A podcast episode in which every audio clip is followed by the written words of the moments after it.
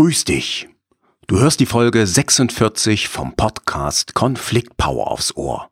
Sie trägt den Titel Willst du Macht haben oder zu den oberen 5% gehören? Mein Name ist Axel Maluschka. Du erfährst hier ganz nebenbei, warum ich dich heute als allererstes um etwas bitte.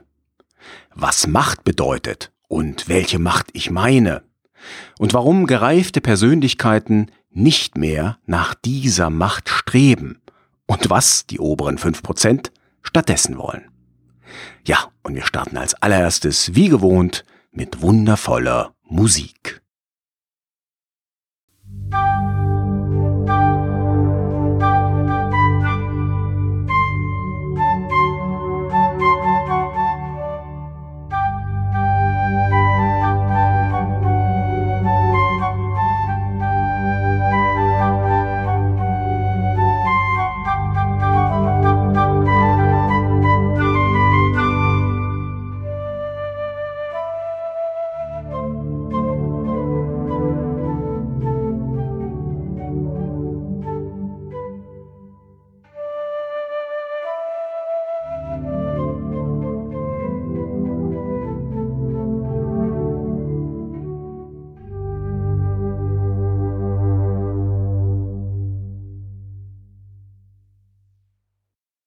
Falls du den Podcast live hörst, dann ist dir sicherlich aufgefallen, dass ich mich nicht ganz an meine 14 Tage Rhythmus gehalten habe. Dafür habe ich einen guten Grund, und zwar nehme ich an einem Wettbewerb teil. Der Wettbewerb heißt Germany's Next Speaker Star. Und für diesen Wettbewerb brauche ich deine Hilfe. Und den Link, wo du mir helfen kannst, den habe ich erst diese Woche bekommen. Und deshalb, bevor wir mit dem Podcast starten, habe ich eine Bitte an dich. Falls es deine aktuelle Tätigkeit erlaubt, dann unterbrich doch jetzt bitte diese Folge, geh ins Internet auf maluschka.com schrägstrich W21. maluschka.com slash W21, wie Wettbewerb 21. Ich habe dir da eine Weiterleitung geschaltet, dann kommst du direkt auf mein Bewerbungsvideo und dort bitte ich dich ganz kurz und knackig um ein Like. Wenn du dir das Video anschauen willst, dauert das Ganze zwei Minuten und ein paar Sekunden für den Like. Wenn du nur den Like eintippst, dann kostet dich das Ganze ein paar Sekunden. Also, wenn du deine aktuelle Tätigkeit unterbrechen kannst, also nicht gerade mit 200 über die Autobahn düst, dann, ja, stoppe ganz kurz bitte diese Folge und schenk mir ein Like. Ganz herzlichen Dank dafür. Ich habe übrigens richtig Bock auf diesen Wettbewerb. Du unterstützt mich also wirklich und ich bin dir sehr, sehr dankbar für diese Unterstützung. Gut, dann starten wir inhaltlich in die heutige Folge. Ich habe dir versprochen, es geht um Macht und es geht um etwas, das noch besser ist als Macht. So ähnlich wie in der letzten Folge. Ähm, da habe ich ja gesagt, gereifte Persönlichkeiten oder glückliche Menschen brauchen kein Ansehen und sowas ähnliches will ich heute in der Folge mit dir hier behandeln. Ja, Macht ist ein faszinierendes Thema. Ich weiß nicht, ob du Folgen oder Serien wie zum Beispiel Game of Thrones gesehen hast. Meine Frau und ich, wir haben die verschlungen, haben immer den neuen Episoden entgegengefiebert und haben uns köstlich unterhalten lassen. Und auch Filme, wo es um Macht geht, ähm, die sind immer wieder unterhaltsam, sind immer wieder spannend.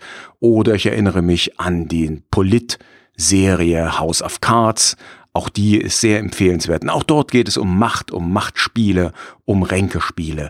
Also Macht ist eine faszinierende Angelegenheit. Die meisten Menschen hören gerne Geschichten über Macht. Wahrscheinlich hat das was damit zu tun, dass die meisten Menschen, die sich davon unterhalten lassen, machtlos oder ohnmächtig sind, beziehungsweise sich ohnmächtig fühlen. Und da wollen wir als erstes mal uns anschauen, was ist denn überhaupt Macht? Ja die erste Anlaufstelle, wenn es um Definitionen geht, um Begriffsklärungen ist natürlich wieder mal Wikipedia. Und dort können wir lesen, Macht bezeichnet die Fähigkeit einer Person oder Gruppe auf das Denken und Verhalten einzelner Personen, sozialer Gruppen oder Bevölkerungsteile so einzuwirken, dass diese sich ihren Ansichten oder Wünschen unterordnen und entsprechend verhalten. Ja, und etwas später lesen wir über die Begriffsherkunft, also woher kommt denn eigentlich das Wort Macht, dass das indogermanischen Ursprungs ist?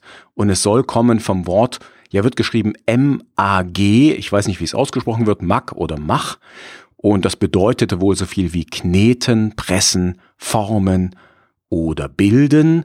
Und dem wird Mag oder Mag, Mach, keine Ahnung, M-A-G-H geschrieben.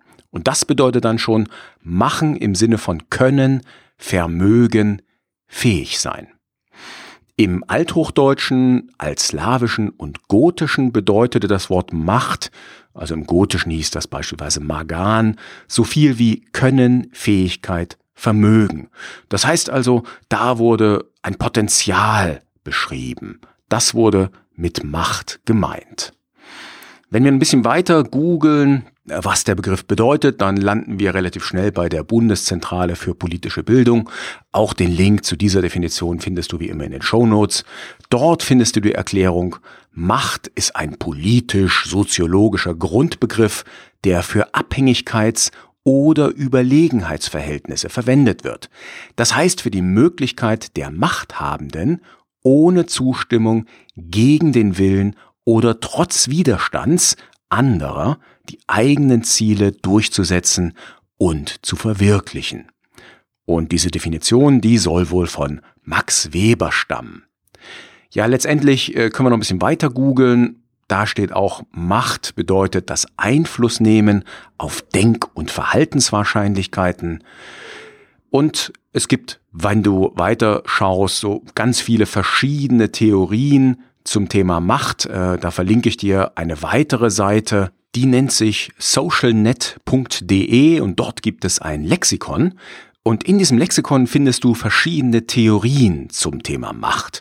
Also von Niccolo Machiavelli, von dem hast du vielleicht schon mal was gehört, und von Thomas Hobbes über Friedrich Nietzsche und Max Weber bis hin zu Hannah Arendt und Michel Foucault. Und ich will da jetzt gar nicht so sehr die einzelnen Theorien ausleuchten. Also wenn dich das interessiert, dann geh auf meine Homepage, geh in die Show Notes zur heutigen Folge und zieh dir das in Ruhe mal rein. Interessant für mich ist bei der Frage letztendlich, strebt der Mensch grundsätzlich nach Macht? Also ist Macht ein Grundbedürfnis? Ja oder nein?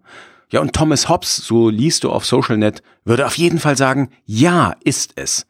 Ja, ich darf ihn zitieren, so halte ich an erster Stelle ein fortwährendes und rastloses Verlangen nach immer neuer Macht für einen allgemeinen Trieb der gesamten Menschheit, der nur mit dem Tode endet.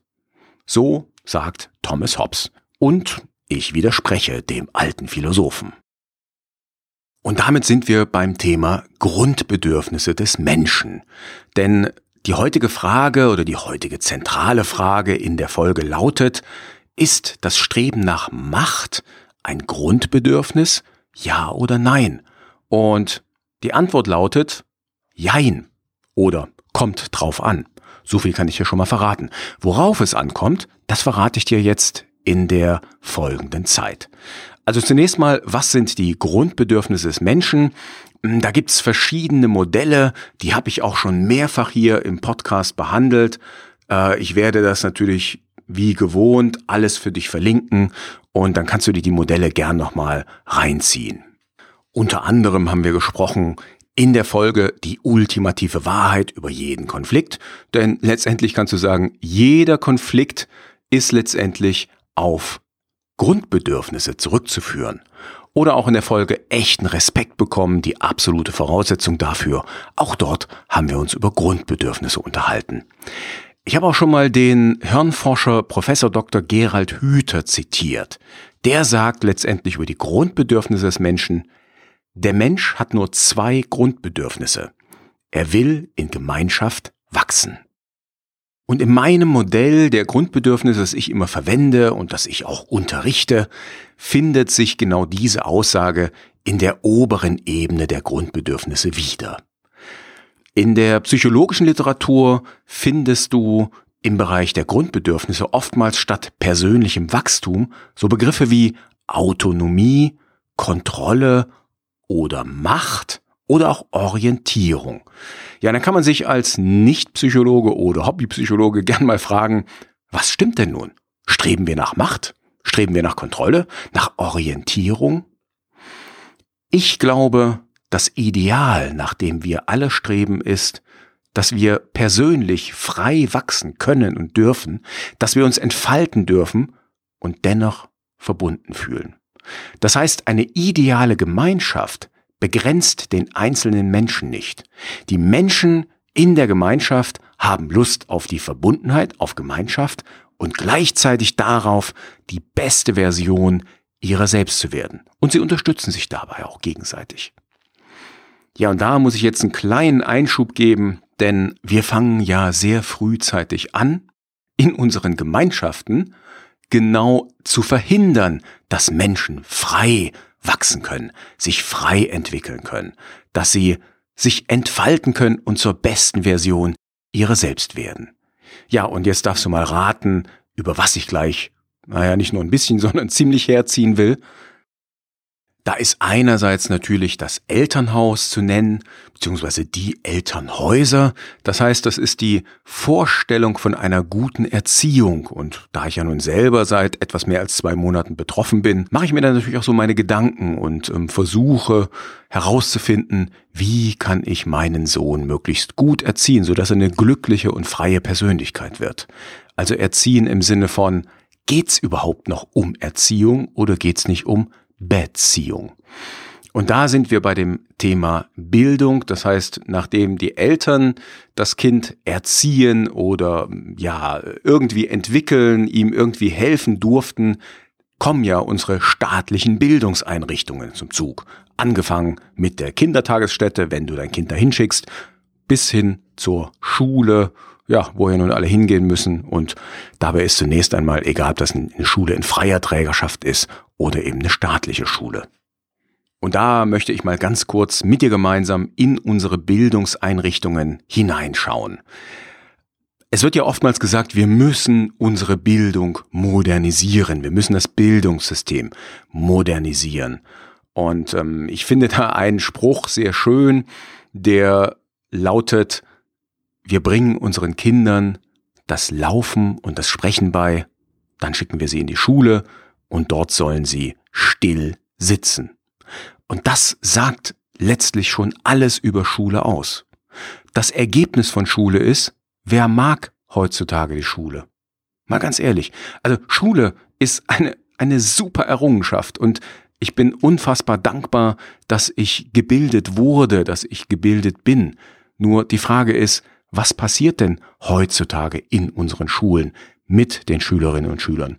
Mal von äh, der Corona-Zeit ganz abgesehen, wo man eben gesehen hat, welchen Stellenwert Kinder und Jugendliche für unsere Politikerinnen und Politiker haben, äh, nämlich irgendwie gar keinen. Also wenn ich jetzt zuletzt wieder so Zitate von Politikern höre, ich habe das leider vergessen, wer es gesagt hat, aber der sagt, äh, wir werden ja Ende, keine Ahnung, September jedem Menschen in Deutschland ein Impfangebot gemacht haben. Bullshit. Nicht jedem Menschen, jedem Erwachsenen haben wir ein Impfangebot gemacht. Äh, Kinder und Jugendliche sind in der Sicht einzelner Politiker, ich will nicht sagen aller, ja, aber einzelner Politiker offensichtlich keine Menschen. Und das ist eine Katastrophe. Das zeigt sich eben auch in der Bildungspolitik. Hier wird gedoktert und geschustert und geändert, aber letztendlich verbessert wird nichts. Und da will ich dir ein Buch ans Herz legen, das habe ich gerade durchgearbeitet. Das ist von Anja Förster und Peter Kreuz. Und das heißt, hört auf zu arbeiten. Eine Anstiftung, das zu tun, was wirklich zählt. Ein Link zu Amazon gebe ich dir wie immer in den Show Notes. Ein geniales Buch, was eben beschreibt, wie die heutige Arbeitswelt aussieht und dort haben wir auch ein Kapitel, das nennt sich Lehrpläne. Leer allerdings natürlich wie leere Flasche geschrieben, also mit zwei E. Und in diesem Kapitel, das ist das zweite Kapitel, ab Seite 47 steht beispielsweise drin, der Entstehungsprozess des, in Anführungsstrichen, modernen Bildungssystems war schon vor 150 Jahren abgeschlossen. Der Prozess begann nämlich, und das haben die dann ausgeführt, vor knapp 800 Jahren mit den ersten kirchlichen Lateinschulen. Damals ähm, hat sozusagen die Kirche ihre, ihr Personal ausbilden wollen. Ja, und was musste man vor 800 Jahren können, um ein Kirchenvertreter werden zu können? Man musste Latein können. Das heißt, die Kirchen haben die ersten Klassenzimmer eingerichtet, und zwar genau wie in der Kirche. Ja, die haben so Bänkchen hingestellt, vorne stand einer, der hat gepredigt, äh, jetzt nicht unbedingt kirchliches Zeug, sondern eben Latein, und hinten saßen die Schäfchen, die fleißig gelernt haben, die also dem Predigten Predigenden, heißt es so, naja, dem Prediger oder der Predigerin, keine Ahnung, waren wahrscheinlich damals alles Männer, die dem zugehört haben, ja, und so ist es ja auch heute noch. Das heißt, die Sitzordnung bei Frontalunterricht ist 800 Jahre alt und hat sich nicht geändert. Also zumindest, wenn ich mal so in Klassenräume reinschaue. Es gibt Ausnahmen und die finde ich echt cool. Ja, zum Beispiel das Evangelische Zentrum Berlin, die habe ich glaube ich auch schon hier mehrfach erwähnt die scheinen coolen Projektunterricht zu machen. Also im Sinne von eben nicht mehr Unterricht, sondern Lernprojekte. Aber wenn ich mir so die Masse der Schulen angucke und die Masse der Lehrer, da wird mir übel. Und offensichtlich ist unser Bildungssystem bis auf natürlich den Schulstoff in den letzten 150 Jahren nicht mehr wirklich angepackt worden. Und dann ist kein Wunder, wenn da Menschen bei rauskommen, die sich angepasst haben die duckmäuserisch sind und die eben nicht mehr auf ihre eigenen Bedürfnisse hören, sondern das tun, was ihnen gesagt wird. Damit sind wir dann beim Thema Grundbedürfnisse Teil 2. Ich halte das Thema Macht zu bekommen für eine Strategie der Menschen. In einer hierarchisch organisierten Welt ist es sinnvoll, Macht zu bekommen, weil ich nämlich damit sicherstellen kann, dass ich persönlich wachse. Wobei dieses persönlich wachsen dann oftmals beim Thema Macht äh, durch, ich sag mal, Ersatzwachstum sichergestellt wird. Für mich heißt persönliches Wachstum tatsächlich, dass die Persönlichkeit reift, dass also ich in meinen Fähigkeiten, in meinen Kompetenzen, meinen Fertigkeiten wachse, dass ich mich bilde, dass ich meinen Charakter, meine Werte ausbilde. Äh, viele Menschen verwechseln aber Wachstum mit äußerlichem Wachstum, wie zum Beispiel dem Streben nach Pöstchen, nach Macht etc.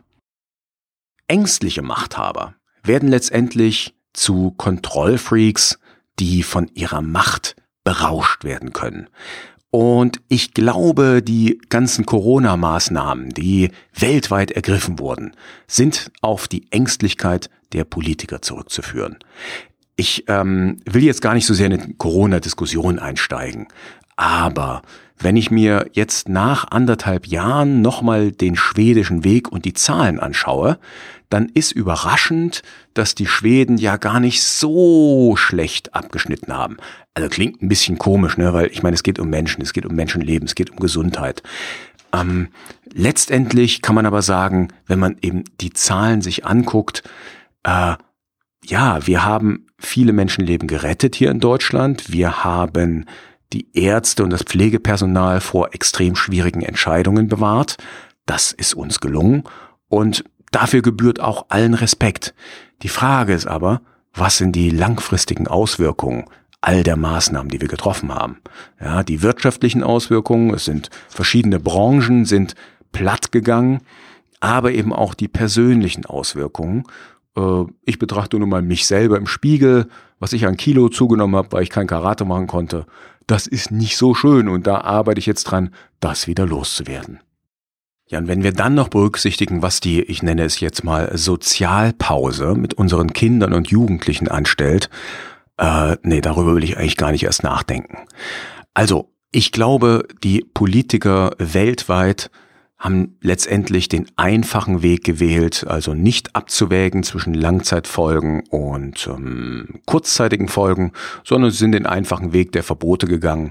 Und mh, mm, ja, du merkst schon, ich bin damit nach wie vor nicht zufrieden. Aber okay, ähm, lassen wir mal die ganzen Corona-Kram außen vor und schauen uns mal an, was habe ich denn mit den oberen 5% nun gemeint in der heutigen Episode, in, der, in dem Titel der Episode. Es geht um ein Persönlichkeitsmodell. Und ich erzähle auch gleich, was das mit dem Thema Macht zu tun hat. Ich bin jetzt vor kurzem auf ein Essay auf Spiegel Online gestoßen, Das Essay hat den Titel Was nach der Leistungsgesellschaft kommt, äh, stammt von Stefan Schulz, ich verlinke es dir in den Shownotes wieder, und ist schon vom Februar 2019. Und Stefan Schulz hat sich dort mit dem entwicklungspsychologischen Konzept von Jane Löwinger beschäftigt. Das war eine Psychologin an der Washington University, ähm, die ist, glaube 2008 ist sie verstorben. Löwinger hat vorgeschlagen, ein Modell der Persönlichkeitsreifung von acht oder neun Stadien. Ja, also sie hat acht oder neun Stadien des Egos in der Entwicklung vorgeschlagen, von denen sechs Stadien im Erwachsenenalter auftreten.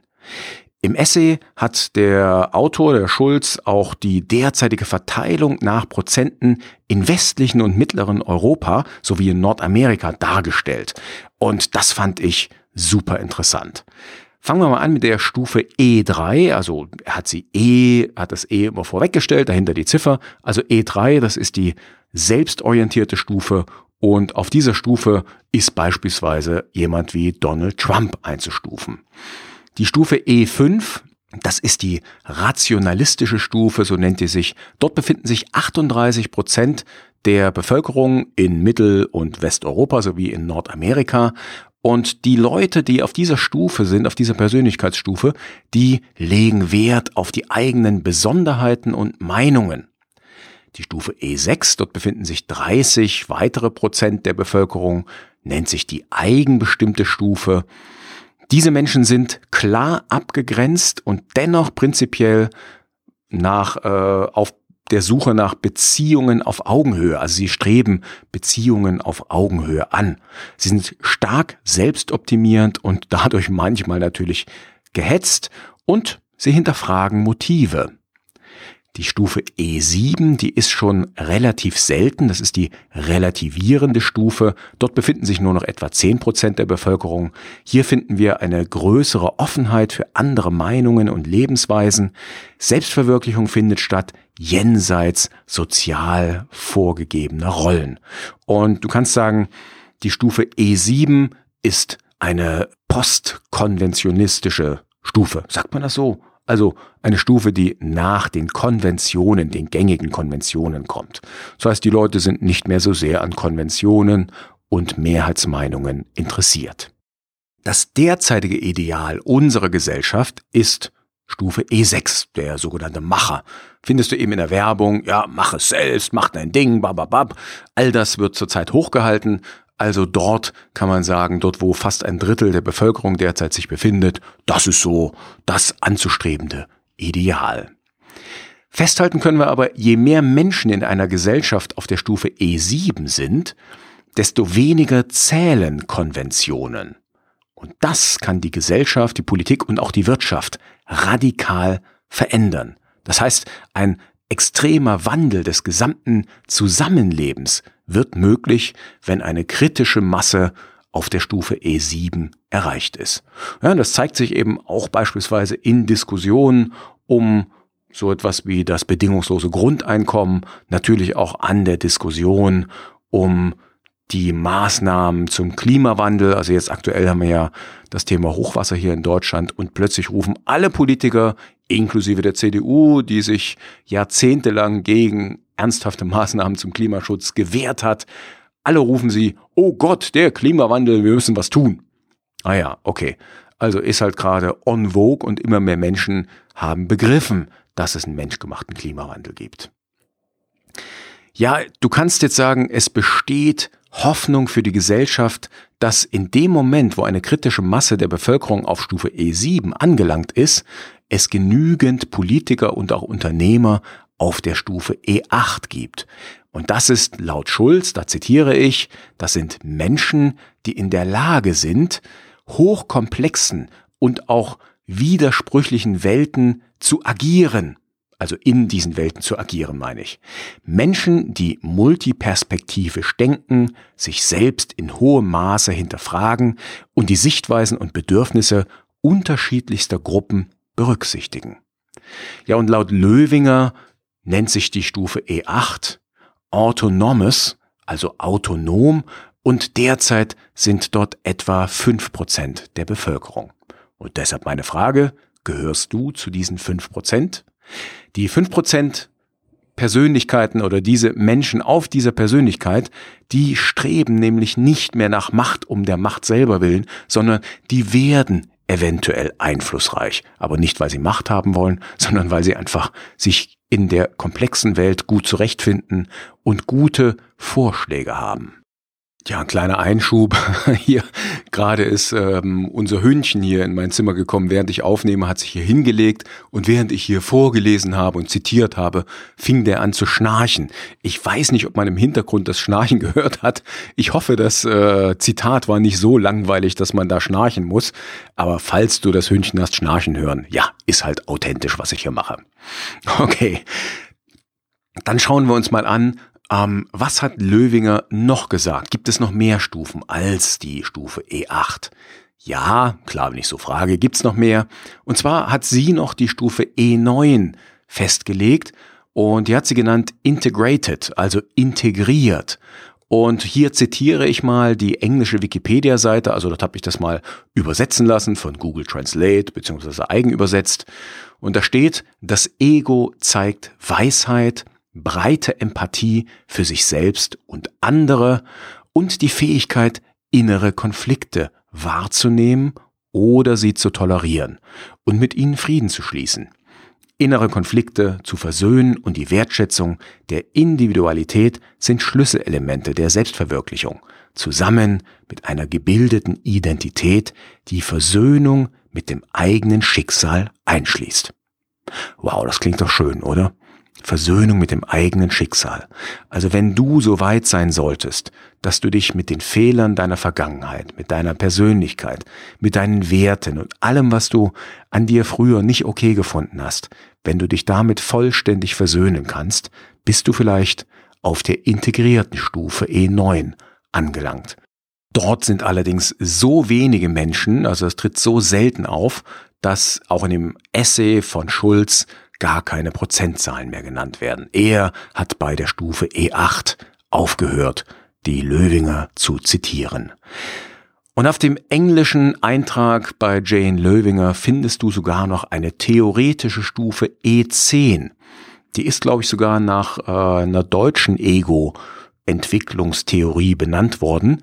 Und die nennt sich dann Flowing, also fließen. Und hier zitiere ich mal wieder, das Bedürfnis, Dinge und Personen zu bewerten, wird aufgegeben. Mit der Welt verschmelzen, nicht mehr festhalten, sondern sich auf den Fluss der Dinge einlassen. Spielerischer Wechsel zwischen Ernst und Trivialität, Vermischung verschiedener Bewusstseinszustände, Denken in Zeitzyklen und historischen Dimensionen, volle Akzeptanz von Unterschieden und Menschen, wie sie sind. Hm, also, das ist doch mal ein Ziel, das wir alle anstreben könnten, oder? Mich erinnert die Stufe E10 an Erleuchtete im Buddhismus oder auch an das Shuhari-Konzept im Budo, also in den japanischen Kampfkünsten. Äh, das Ri steht dort für Transzendenz, also das Übersteigen der Wirklichkeitsillusion. Ich weiß aber eben, wie gesagt, nicht genau, ob diese Stufe E10 überhaupt erreichbar ist äh, oder ob man da nicht irgendwie 20 Jahre lang meditieren muss. Ich habe keine Ahnung, aber ich finde es als Ziel, als Persönlichkeitsentwicklungsziel echt attraktiv. Ich weiß nicht, ob ich da durchgeknallt bin, aber mich spricht das echt an. Können wir also zusammenfassen, ab der Stufe E7 streben die Menschen nicht mehr nach Macht, um zu kontrollieren, sondern Macht ergibt sich als Einfluss aber nicht als Gegenpol zur Ohnmacht, also zum Zwang, zur erzwungenen Macht. Ja, das beste Beispiel ist natürlich wieder meine Welt, das Karate. Ich folge meinem Karate-Trainer freiwillig, weil er einfach im Bereich Karate und auch vielen anderen Bereichen, also Bewegung, Training, äh, in vielen, vielen Bereichen ist er für mich einfach nur erhaben. Und da folge ich ihm und diskutiere mit ihm und bin glücklich, mit und bei ihm trainieren zu dürfen. Auf anderen Gebieten begegnen wir uns dann auf Augenhöhe, weil wir eben befreundet sind und da hört er mir zu. Also von daher ist das ein guter Ausgleich. Ach so, vielleicht noch eine Anmerkung zu dem Persönlichkeitsmodell, das ich gerade vorgestellt habe, oder dem Persönlichkeitsentwicklungsmodell. Ähm, meistens sind die Menschen auf verschiedenen Stufen gleichzeitig. Es gibt aber eine Hauptebene, auf der du dich bewegst. Ja, und was würdest du sagen? Wo stehst du? Was ist deine Hauptebene? Gern kannst du mir dazu einen Kommentar hinterlassen auf maluschka.com schrägstrich 046 maluschka.com slash 046. Dort findest du wie immer eine Kommentarfunktion, alle Shownotes und natürlich auch nochmal den Link, worum ich dich ganz am Anfang gebeten habe, den mal anzuklicken und für mich abzustimmen.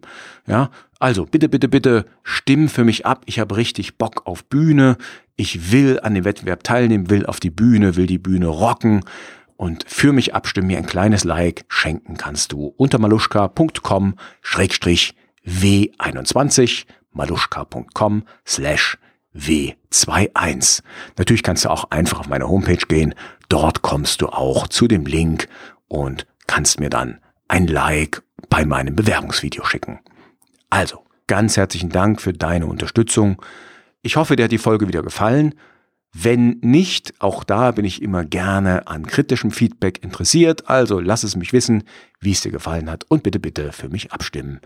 Dann wünsche ich noch eine schöne Woche. Mach's gut. Bis demnächst. Ciao, ciao und tschüss.